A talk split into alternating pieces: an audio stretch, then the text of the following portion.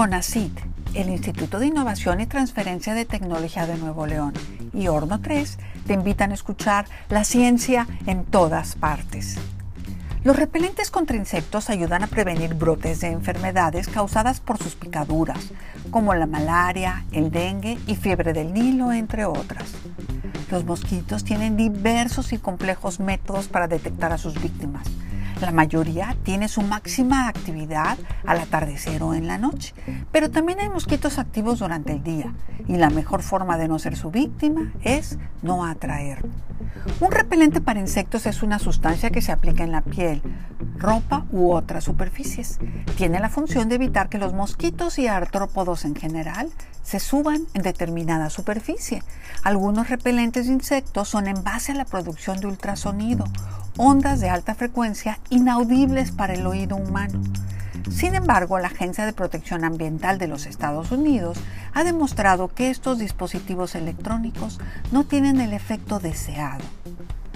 Hay dos tipos básicos de repelentes, los sintéticos y los naturales. Comúnmente se dice que los repelentes sintéticos son más efectivos que los naturales. Ambos tienen ventajas y desventajas. Es importante tener cuidado con los repelentes químicos por su grado de toxicidad.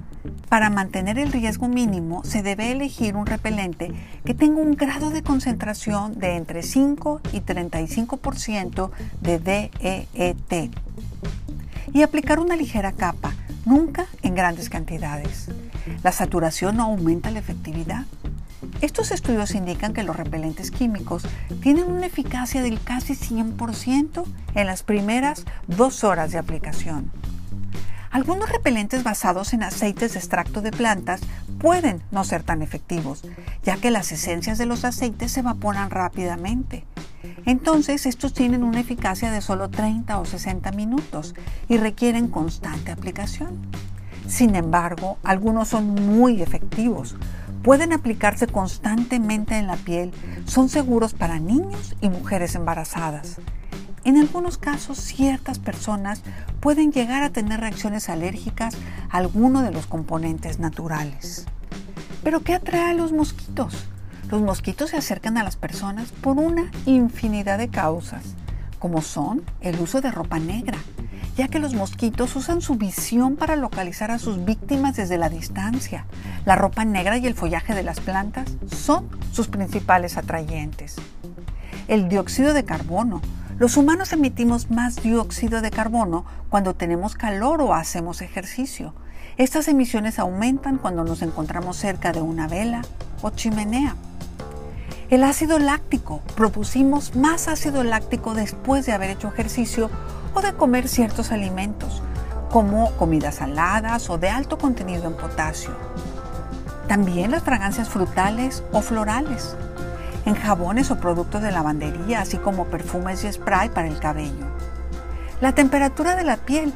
Algunos mosquitos son atraídos por pieles que tienen menos temperatura que la media y pican en los pies y las manos. La humedad. Los mosquitos son atraídos por la transpiración de las personas, por los químicos de la misma y la humedad del cuerpo. También el agua estancada permite que los mosquitos se reproduzcan y charcos en jardines o banquetas los atraen mucho. Sin embargo, los ventiladores son muy efectivos. A los mosquitos no les gusta el viento fuerte. Estar cerca de la brisa de un ventilador los alejará. Con ACID, el Instituto de Innovación y Transferencia de Tecnología de Nuevo León y Horno 3 te agradecen escuchar la ciencia en todas partes.